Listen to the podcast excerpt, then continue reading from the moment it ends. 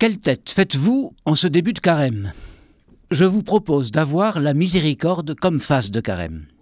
Dans les indications que le pape François donne pour ce carême 2016, il propose de vivre un temps fort pour célébrer et expérimenter la miséricorde de Dieu.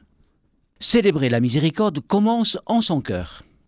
Il s'agit d'accueillir pour soi cette attitude de Dieu envers tous. C'est parce que j'expérimente que je suis aimé pour moi-même au-delà de tout ce que je peux imaginer, que je puis aimer à mon tour, puisque là est la vie. La contemplation de la croix du Christ et de son chemin de la crèche au Golgotha donne la visée ultime, la participation à l'être même de Dieu. Soyez miséricordieux comme votre Père des cieux est miséricordieux.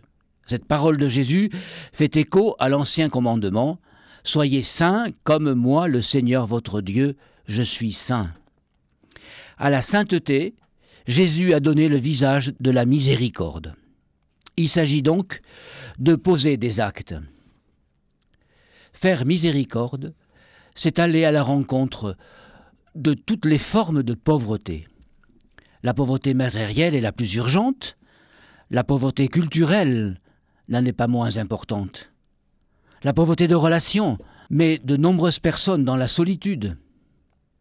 Enfin, il faut évoquer la pauvreté spirituelle, si nous voulons que nos communautés chrétiennes soient significatives de leur Sauveur, il y faudra plus qu'une porte de passage, plus qu'un passage de porte.